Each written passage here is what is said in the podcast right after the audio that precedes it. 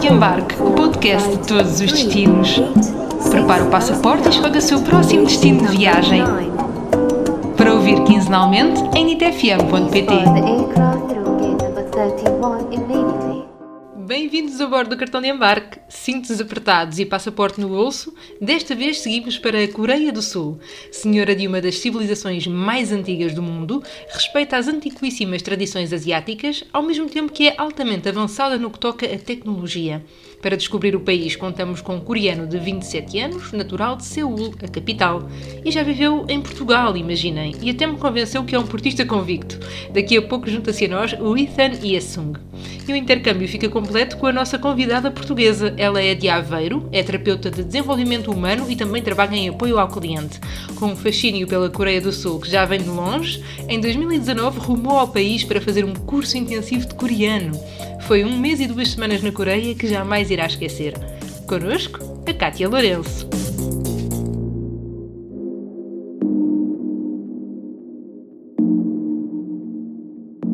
Então, a Kátia tem 27 anos, uh, adora viajar, acabou de chegar de Itália há dois dias. Primeira viagem pós-Covid, portanto foi, foi assim um marco, um marco interessante. Sou de Aveiro, uh, neste momento trabalho em apoio ao cliente e também sou terapeuta de desenvolvimento humano. Uh, na minha, nos meus tempos livres, é o meu trabalho do coração. E, e, é isso, sou uma pessoa que gosta de conhecer novas culturas, novas comidas principalmente, e sou fascinada não só com a cultura, mas também com as pessoas, com as pessoas de outros países. E sou aquele tipo de pessoa que, se calhar, quando vai viajar, uh, fica a pensar: epá, eu estou aqui de passagem, mas estas pessoas estão aqui todos os dias. E se calhar, estas pessoas vêm ao Coliseu todos os dias. E para mim é algo fascinante porque estou a ver pela primeira vez. E, e é isso. Sou curiosa por natureza e gosto de descobrir sempre mais e de crescer sempre mais. Bom, e acho que se todos nós nos deixássemos levar mais vezes por essa motivação na vida, não é? Acho que se calhar o mundo era um sítio um bocadinho melhor. e tu recordas-te como é que começou assim esta, este teu espírito, vá, de conheceres o mundo, de gostares de conhecer outras pessoas, outras culturas? Eu desde que miúda que sempre gostei muito da Ásia, porque eu era, fui daquelas crianças que ficou exposta à cultura asiática assim um bocado cedo, com, com anime, por exemplo, então sempre tive aquele fascínio pelo Japão e depois mais tarde um, um pequeno fascínio com, com, a América, mais precisamente a São Francisco. Não sei porque eu queria muito ir para São Francisco. Uh, agora, entretanto, já não tenho esse fascínio com a América. É um sítio que se calhar se fosse visitar só mesmo ali Orlando, Flórida, por causa da Disneyland. um, não, não há assim outros sítios que quisesse muito pisar nesse, nesse país, mas sim, eu, eu, apesar de quando era criança ter um bocadinho bicho do mato, entretanto comecei a crescer na pessoa que sou, não é? E Somos comecei... duas, já temos aqui mais um ponto em comum, Kátia. Ótimo, tem tudo para correr bem este podcast. Mas pronto, depois comecei a crescer para a pessoa que sou, não é? Comecei a, a falar com mais pessoas pela internet e na altura não tínhamos tanta supervisão e era super acessível conhecer pessoas novas. Um, eu conhecia pessoas do Reino Unido, da América, Espanha, de todo o lado. Tínhamos um contacto, nem que fosse uma ou duas semanas falar com alguém de outro país. Portanto, sempre era, era mais, mais, fácil naquela altura conhecer novas coisas que se calhar não, hoje em dia é muito mais fácil, mas na altura em que eu era mais criança, em 2005, 2007, vá, não era tão, tão fácil de ter acesso. E, e depois, quando comecei a estar mais tempo na internet, a fase da adolescência e de ver uh, os, os logs de viagens e isso, isso tudo, é que começou a crescer aquela coisa de, epá, isto conhecer estes sítios todos e poder um, gravá-los desta forma e ter este tipo de, de memória em vídeo é, é fascinante e, e, foi daí também de, de, conhecer as pessoas que estão nos países e poder viver a sua vida nem que seja por, um, por uns poucos dias. E aqui no meio deste, enfim, deste quase abertura de janelas, não é, para o mundo e que uhum. as nossas gerações, não é, se era a nossa geração, uma atrás da nossa, que teve esta, esta grande janela, que tem muita coisa de, como tudo, de bom e de mau, mas que é a internet. Uh, mas falaste aqui também de quase como um fascínio por países asiáticos, falaste aqui também da influência pelo anime, mas como uhum. é que uhum. foi a Coreia do Sul? Como é que surgiu a Coreia na tua vida? Um, pronto, eu tive uma fase um, por volta de 9, 12 anos por aí, em que eu via muito, muito anime, consumia muito, uh, mas entretanto fui largando um bocado e agora vejo os miúdos tem esta idade que eu tinha antes a ver anime outra vez e é muito mais socialmente aceite, talvez, porque quando eu dizia aos meus amigos da escola, olha, vejo isto, eles ficavam a olhar para mim do género, uh, tu és estranha, porque eu nunca ouvi falar destas coisas. Entretanto, uh, ainda não tive a oportunidade de visitar o Japão, mas é algo que está nos planos talvez aqui a um ou dois anos. O fascínio da Coreia do Sul, uh, começou com algo que se calhar agora está super em voga, não é? Que é o K-pop. eu comecei a ouvir K-pop em 2012, 2013, tinha 17, 18 anos lá está, nessa altura era um, um, fascínio muito romantizado pelo país e pelas pessoas, porque obviamente que as pessoas que estão ali a vender uma, uma imagem, um produto, não são as pessoas estão na Coreia do Sul, uh, tal como em Portugal não, não somos todas Danielas Melchior ou Sara Champaio. Fui crescendo com, com a música e com a comida, com a cultura e tudo, e, eventualmente, quando chegou o tempo da viagem, que foi em 2019, já tinha acabado a faculdade, já trabalhava, já não tinha uma visão tão, infantil sobre o, o país e sobre a, toda a história e cultura. Já tinha uns olhos de pessoa adulta, digamos assim, no auge dos meus 20 e tal anos, não é? Já tinha noção de que, se fosse para lá, que as coisas não iam ser eh, como um, um drama coreano, não iam ser como um filme Uh, todos os países têm o seu lado negro, todos os países têm coisas, têm escândalos e coisas que são encobertas. É ao ir para lá que nós realmente temos noção dessas coisas e é muito importante. Mas antes de lá irmos, acho que temos de voltar um bocadinho atrás, porque Sim. eu acho que há muita gente que deve estar a ouvir e que deve pensar, mas afinal, o que raio é K-pop? Uh, então, K-pop é um, é um género de música uh, bastante abrangente e basicamente é, é, é, um produto que é vendido à Coreia, grande exportação, e, e, é um estilo de música que não é só aquilo que se calhar estamos habituados a ver como um, um bubblegum pop, como a Britney Spears anos 2000, já não, não é só isso, é todo, é todo um espetáculo.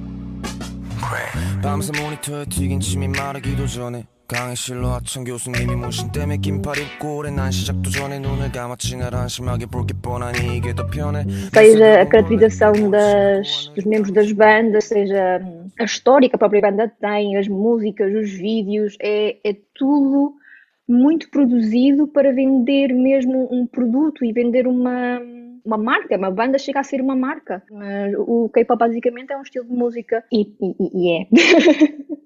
é. é. assim difícil explicar assim em palavras, mas. É quase é, um é universo, não é? Sim, sim, é mesmo. Olha, mas depois como é que foi esta viagem? Quando estavas aqui a falar sobre, enfim, e isto acontece obviamente com os destinos em geral, com países, com cidades, com marcas que são trabalhadas, nós partimos muitas vezes com uma ideia assim romantizada, não é? Como estavas a dizer, como é que foi quando chegaste à Coreia? Qual é que foi o impacto? Por acaso não, não fiquei decepcionada. Posso dizer que correspondeu todas as expectativas que eu tinha eram muito altas. Nós chegámos, eu fui com a minha melhor amiga na, na viagem, não fui sozinha. Nós chegámos lá, fomos num autocarro para o, para o centro da, da cidade. Nós íamos ficar numa, num quarteirão da faculdade, que eu fui para lá fazer um curso de três semanas de coreano. Nós chegámos aí e foi interessante porque quando senhora do, do sítio onde nós íamos ficar uh, descobrir nós éramos portuguesas, a primeira coisa que ela diz é Ah, Cristiano Ronaldo! E deu-nos um desconto de. Acho que foram três noites, deu-nos assim um desconto, porque a mulher adorava o Cristiano Ronaldo. Uh, e por isso, obrigada, Rony, sempre a representar, não é? Sempre a a dar boa fama povo português. E depois disso, temos um problema com o cartão e tivemos vários problemas com o cartão quando estivemos lá. Parecia que, por causa do fuso horário, que o cartão multibanco não funcionava às vezes. Então, aí contávamos a resolver isso, a senhora deixou-nos ir para os quartos à vontade. Tomámos um banho, dormimos uma cestita, porque ainda foi um voo bastante longo. Nós saímos de, de Portugal às 6 da manhã, tivemos uma escala em Frankfurt ainda de 7 horas, depois ainda foram mais 11 horas para chegar até à Coreia seguidas. Portanto, foi. para mim, foi um dia muito, muito longo.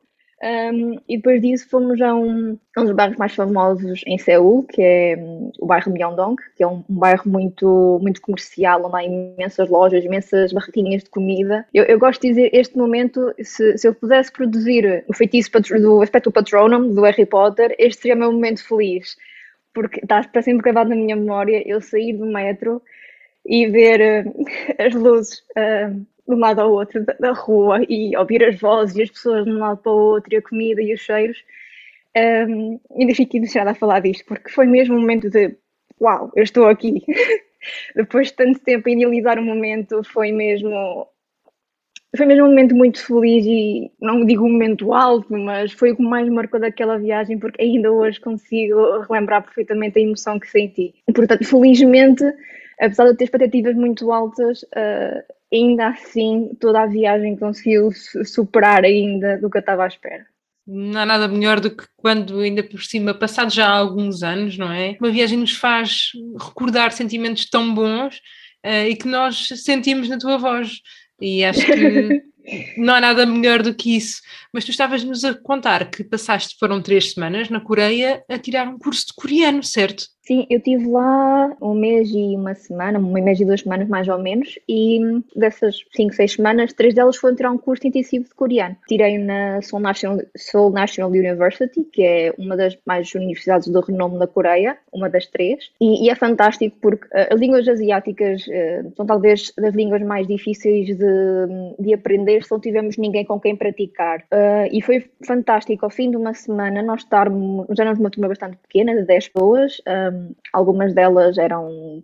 Tínhamos pessoas da China, do Japão, pessoas da, da América que estavam a trabalhar já na Coreia, e era fantástico que ao fim de uma semana nós já conseguíamos falar no nível básico, perguntar uns, uns aos outros: Olha, onde é que queres ir comer? Olha, vais, vais sair hoje? Já conseguimos fazer essas pequenas conversas. Sugiro mesmo que tenha a oportunidade, nem que seja só fazer um curso mais pequeno de uma semana ou duas, mas fazê-lo no país. Vocês vão aprender mesmo muito mais depressa porque é, é imersivo. Vocês vão usar aquela língua quando forem às compras, vocês vão querer comunicar com os vossos colegas, porque nós tínhamos colegas que não falavam inglês. um, então, o nosso o mínimo de coreano era como nós conseguíamos comunicar. E ainda espero um dia ser fluente em coreano. E estou a pensar em, em inscrever-me ainda em cursos, porque em Portugal já está muito, está, está, está a andar muito rápido esta, esta, este fascínio com a cultura coreana e já há muitos cursos online também. Uh, por isso ainda espero um, um dia poder inscrever-me e, e poder falar fluentemente. Sinceramente, não tenho dúvidas de que isso vai mesmo acontecer, porque a paixão da Kátia por este país e por esta cultura está tão viva na sua voz. Depois de Aveiro, terra da nossa viajante, rumamos à Polónia. E não, não há aqui qualquer confusão. É que depois de ter vivido um ano no Porto, e apesar de continuar a ser aluno do IPAM, é lá que o Ethan está a fazer o seu estágio. E quando lhe perguntei quais foram as principais diferenças que sentiu entre Portugal e a Coreia, não teve dúvidas. A pontualidade, ou a falta dela, e o facto de os portugueses serem, digamos, bastante dados ao contacto físico. Pelo menos mais do que a sociedade coreana, que é profundamente competitiva e focada no trabalho. I almost forgot almost uh, Portuguese because I, I didn't use it for a long time. So my name is Ethan, and I'm 27 years old. I'm Korean, and I'm still a student of Porto IPAM, and this is my last semester. Uh, however, I'm doing my internship in Pol- Poland, but yes, I was enjoying my life in Portugal, in Porto for one year, but However, unfortunately, COVID happened, so I needed to go back to Korea. But yeah, that's my, I would say, basic information. And uh, how did you end up in Porto? Why Porto and Portugal? Ah, yeah. So basically, I was working in Ireland, in Dublin. So, you know, I'm from Korea, and, you know, it's hard to, I was thinking in my life, you know, if I will not travel uh, Europe, in, I mean, many European countries for now. In the future, I'm pretty sure that it will be hard to travel around because it's a totally a different continent. At first, I was traveling other countries at the same time. At the end, almost end of my journey, I was uh, traveling Porto, and I really liked. I still remember I really liked the view of.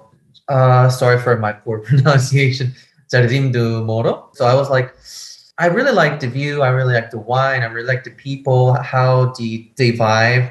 Yeah, why not? Maybe if there is like any English, you know, if I can study in English in Porto, maybe I will give it a try. So I went back to Korea after the travel, and then I was doing researching, and I realized that there are two options, and then I was applying two schools, and I got in got in one IPAM, and yes, that's how I started my degree, I would say. What were the main differences that you found in Portugal and Portuguese people from your country? I know you were already travel, you used to travel, and you know yeah. to get to know other people, other culture, but still, what were the main issues? Were there any struggles? Uh, it was really culture shock that I think, in my opinion, it's just my personal opinion, so don't take it too serious. But uh, in Korea, when you have you know meeting or time schedule, time management skill is important.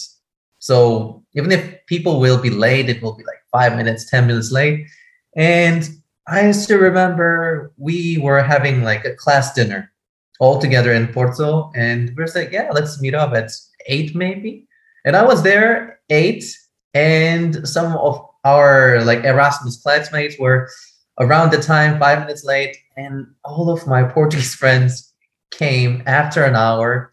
And I thought it's a joke, but I realized that this is pretty normal in Portugal.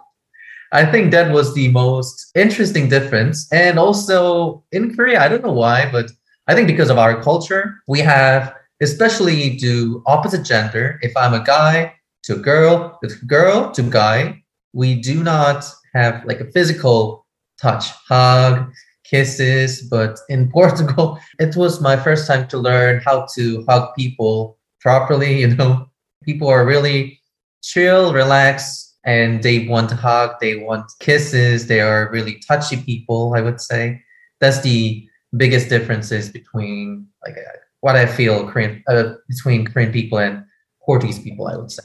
About being late all the time, I'm so sorry. Shame no, on us. no.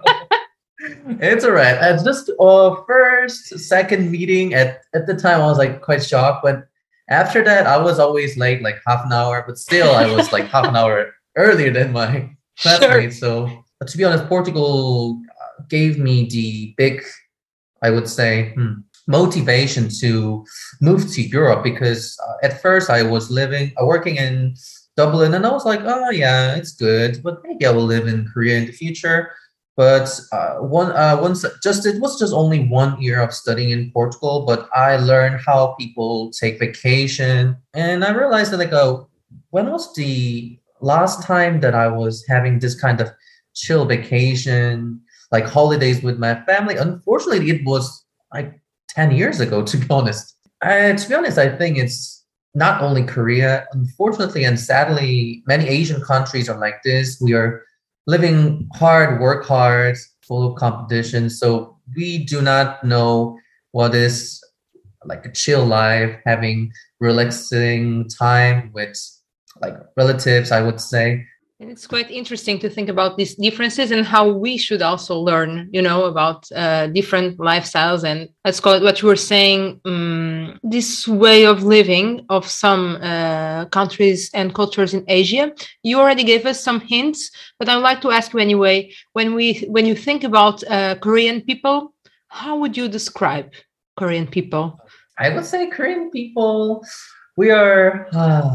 Uh, it's, to be honest, I'm not sure about Southeast Asia because I'm not from there and I've been only a few countries. But when it comes to East Asians, like Chinese, Korean, Cantonese, Japanese, in general, we're really competitive. Especially in Korea, I felt that people compare to each other a lot. And that's what I promised to myself, but it's still I do a lot. And it's really hard to fix because I was living like that entire my life, I would say until 24, 23, 24, like that. So uh, once I arrived to Portugal, I, I mean, maybe some people do, but I felt much more relaxing that people didn't compare like with each other. I mean, people still did, but compared to Korea, there was like nothing. So Korea, I always feel like my home country is like ex-girlfriend or ex-boyfriend because it's so attractive toxic at the same time. You will uh, feel that when you because like it's like this. I would re- I always like recommend people and encourage uh, encourage people to visit Korea, but for the short term, you know, just for the travel, it's amazing. You know, it's safe. It's uh, culture difference is huge. A lot of things to do, but at the same time, for the long term to live, I would not recommend at all. So in general, Korean people competitive, uh, attractive, I would say, eh, toxic a bit.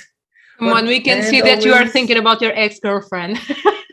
Uh, no, I always like to tell people to understand easily. Think about your ex-boyfriend, ex-girlfriend. Ah, Korea is like that. And where exactly are you from in Korea? I am from Seoul, the capital.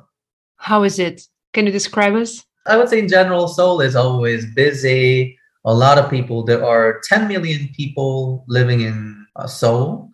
Uh, I would say busy, but there are a lot of things to do. So attractive, busy, always neon color, LED lights, so colorful, I would say. And at the same time, air pollution. That's what I can say.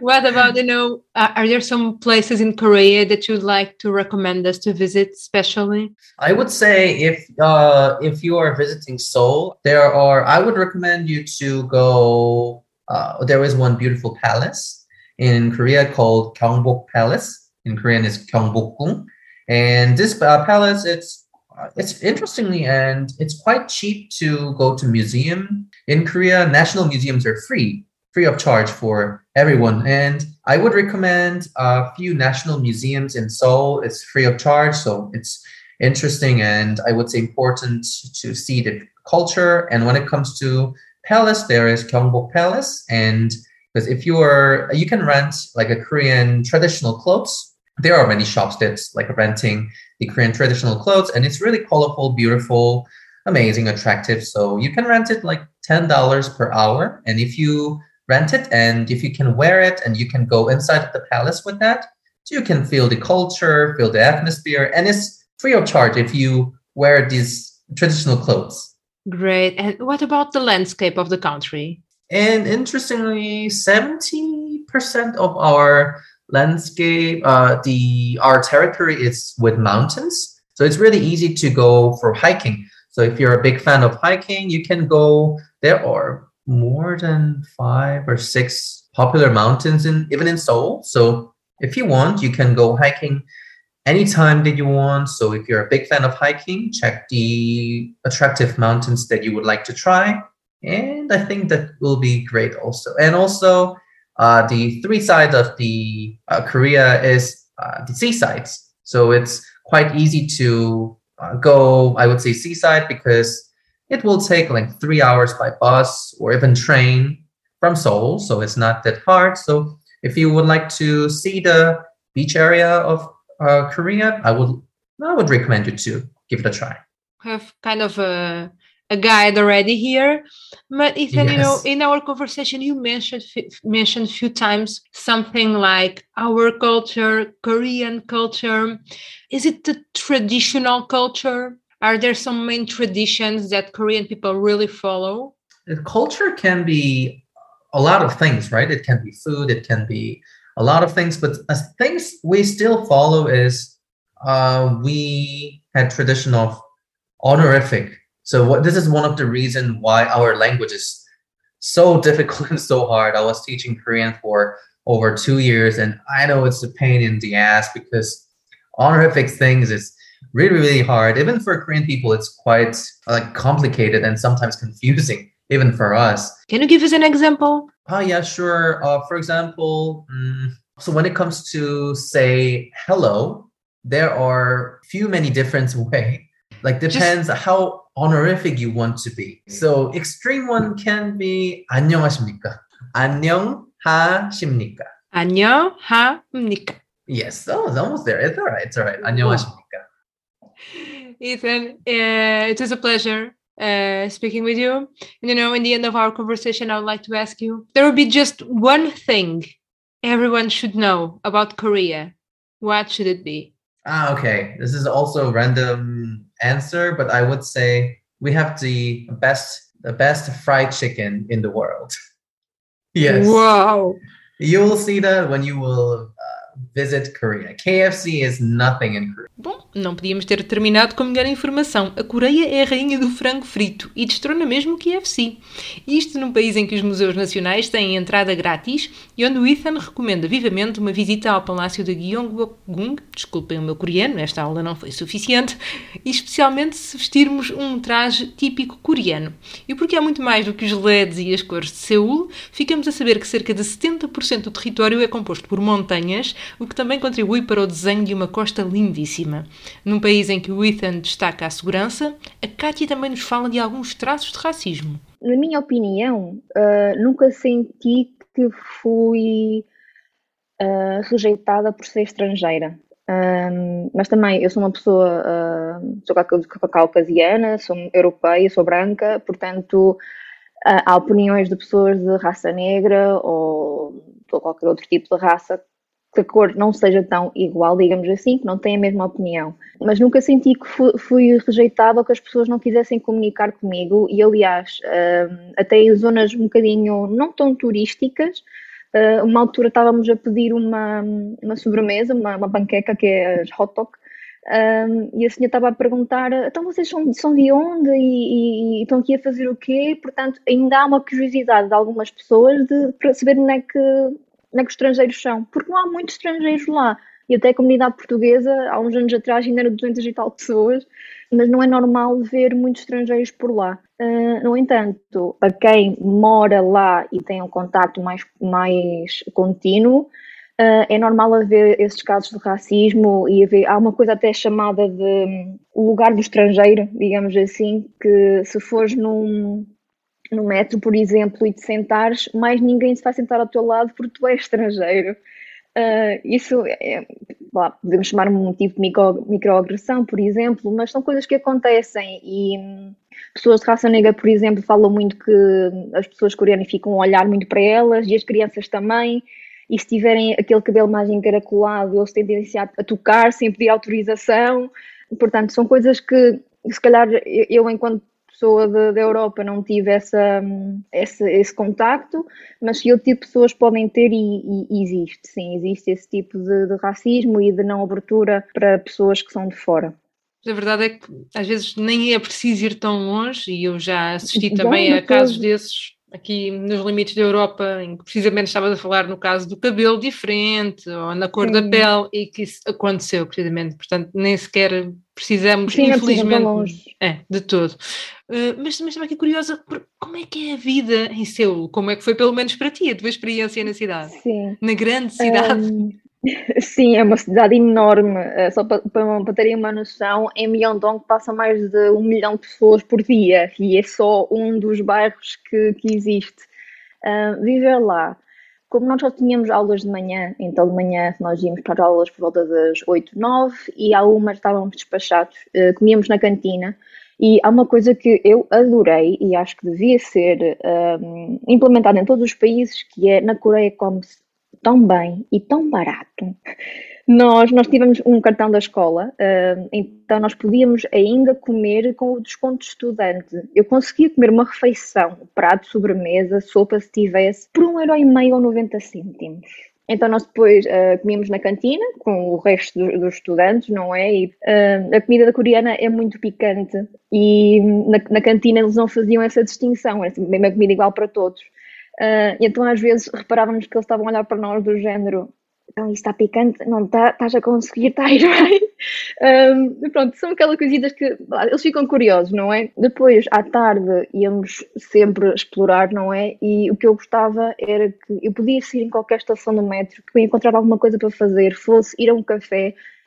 Na Coreia eles têm uma cultura muito grande com, com os cafés, ir fora comer com amigos sempre muito, muito locais de cultura. E uma coisa que me fascinava imenso é que o, eles têm, aquilo é uma metrópole, uma cidade gigante, no entanto, os locais uh, como os templos, eles têm muitos templos dentro da cidade, uh, ainda são assim um, um bocado grandes em termos de dimensão, costumam ter também uh, uma parte mais de natureza, florestal à volta do templo, por exemplo, e parece que assim que se entra dentro do templo que, que não existe mais nada, não existe cidade. Um, eu visitei um, um, um, templo budista lá e parecia que eu tinha sido transportada para outro sítio qualquer da Coreia, que não fosse céu, porque é uma, fica mesmo imersivo, parece nesse o, o barulho dos carros. e, e adorei muito essa, essa dualidade de no momento tu estares num shopping gigante que não sei quantos andares e no outro momento estares num templo e conseguires ouvir os monges a cantar na, dentro do templo é brutal, adorei. De resto, uh, aquelas coisas banais como ir às compras, claro, como, como, estou num país que sempre adorei visitar, ir às compras também é uma aventura e, e tentar ler uh, o que é, que é a comida o que é, que é isto e descobrir comidas novas. Ok, pensando aqui nestes sítios todos, não é? Parecia que existiam sempre sítios novos onde saísses para descobrir, para passar, para visitar, e pensando também aqui um bocadinho na perspectiva de quem um dia uh, poderá vir a visitar uh, o país e Seul, quais é que são aqueles sítios que tu achas que devíamos mesmo visitar ou que Sagar gostaste tu também especialmente de, de lá estar e que deixaram assim com esse brincozinho nos olhos? Então, o, o, primeiro que me estou a lembrar é o Gyeongbokgung Palace, que é um dos palácios mais conhecidos, que fica em Gwanghwamun, porque aí vocês, além de estarem dentro de um dos maiores templos, maiores áreas que existem, e depois tem, tem várias áreas lá dentro, de, seja dos aposentos da rainha, das concubinas, por exemplo, também tem uma, uma mini parte com museu, mas acho que não cheguei a visitar. Um, vocês também podem alugar um dos trajes típicos, que é o hanbok, e andar como se fossem uma princesa ou uma ajudante princesa dentro do palácio e, e é, é, fantástico e, e, eu adorei. Ainda hoje adoro a minha, a minha vestimenta de rainha. Outro sítio que também é, é imprescindível visitar é Namsan Tower, que é uma das torres mais altas na Coreia. É, é uma viagem um bocadinho complicada porque o autocarro vai até meio. Depois a gente tem que subir todo o resto. temos que subir todo o resto, mas, mas faz bem. Os, os coreanos, uma coisa que eles adoram é, é, é subir coisas. O, ao domingo de manhã era ver grupos de pessoas com mais de 70 anos a subir o monte e eu só de subir a rua não conseguia respirar mais. Mas eles iam todos contentes lá com as mochilas cheias de coisas, eles iam todos contentes. Um, ah, uma coisa para mim foi imprescindível foi visitar um museu de uma das maiores companhias de, de, de K-pop que existe na Coreia, que é a Seventh Entertainment. Para mim isso foi imprescindível porque os meus cantores preferidos são quase todos lá e, e depois aquilo tem várias salas e com cada, banda tem o seu sítio e não se pode tocar nas roupas, mas eu toquei na mesma, que eu sou rebelde. Sim, e ao, e ao lado desse, desse, desse museu uh, também tem um, um grande shopping que é o Coex, que eu perdia-me constantemente lá dentro. É nesse shopping no Coex também tem uma biblioteca enorme. Eu nem vos sei dizer o tamanho das, das prateleiras, porque, epá, imaginem um shopping tipo, sei lá, um Norte Shopping com Colombo, uma, com, muito alto e coberto de livros. Ah, há um sítio que também, que é o Trica Museum.